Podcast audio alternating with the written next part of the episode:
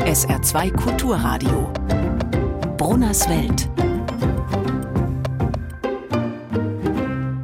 Nicht, dass Sie denken, ich nehme jeden Feier-, Gedenk- und Aktionstag, der im Kalender so vorbeirauscht, ohne hinzusehen, mit. Also mitnehmen gerne, aber hinschauen doch auch schon aus Respekt vor den Zeitgenossinnen, die sich ja schließlich Gedanken Mühe gemacht haben bei der Einrichtung des jeweiligen Tages. Wussten Sie beispielsweise, dass wir an diesem Sonntag den alljährlichen Tag der Hypotaxe begehen? Also derjenigen Satzkonstruktion, die wir, auch wenn wir sie zumindest die meisten von uns einst in der Schule behandelt haben, doch meist nur am Rande oder gar abgeschreckt, wenn sie uns begegnet, sei es nun in Schrift oder gesprochener Sprache, zur Kenntnis nehmen, weil es eben ein gewisses Maß an Geduld, die ja bekanntlich nicht jeder aufzubringen bereit ist, erfordert, bis so ein hypotaktischer Satz endlich zu einem Ende kommt.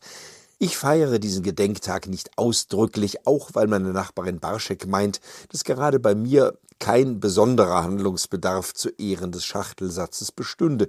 Wie dem auch sei, es gibt auf den ersten Blick wahrlich keine Notwendigkeit für einen weiteren Gedenk- oder Aktionstag. Ob Tag der Bratwurst am 16. August oder Tag der Zwiebelringe am 22. Juni, jeder einzelne Tag des Jahres ist meist mit gleich mehreren weltwichtigen Themen belegt. Es sind halt nur 365 Tage im Angebot. Allerdings ein Datum ist noch frei.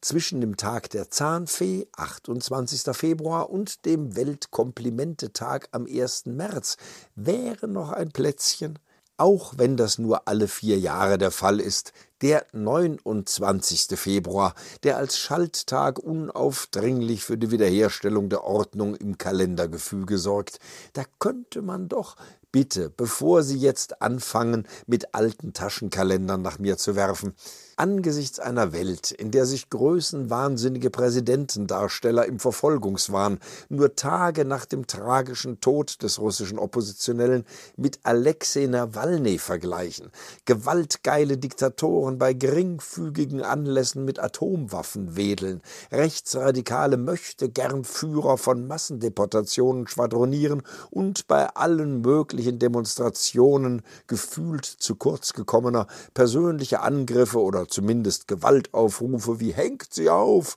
oder ähnliche Parolen schon zur alltäglichen Grundausstattung gehören, wir könnten noch einen Tag zum Luftholen brauchen. Von den Hasseruptionen im Netz, die wir schon längst als unvermeidlichen digitalen Beifang zu akzeptieren bereit sind, gar nicht zu reden da wäre doch wenigstens alle vier Jahre ein Tag zum Gebrauch unserer natürlichen Intelligenz dringend geboten. Der internationale Wirfhirn vom Himmeltag, 24 Stunden zur Feier der Möglichkeit, die Klappe zu halten, bis man's mit Nachdenken zumindest mal versucht hat.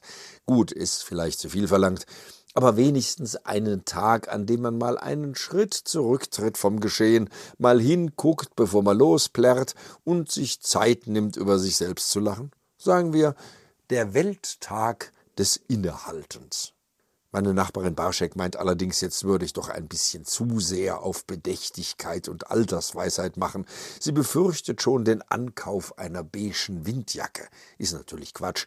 Erstens habe ich so eine schon und zweitens der internationale Tag der älteren Menschen ist erst im Oktober. Schalttag ist schon nächste Woche.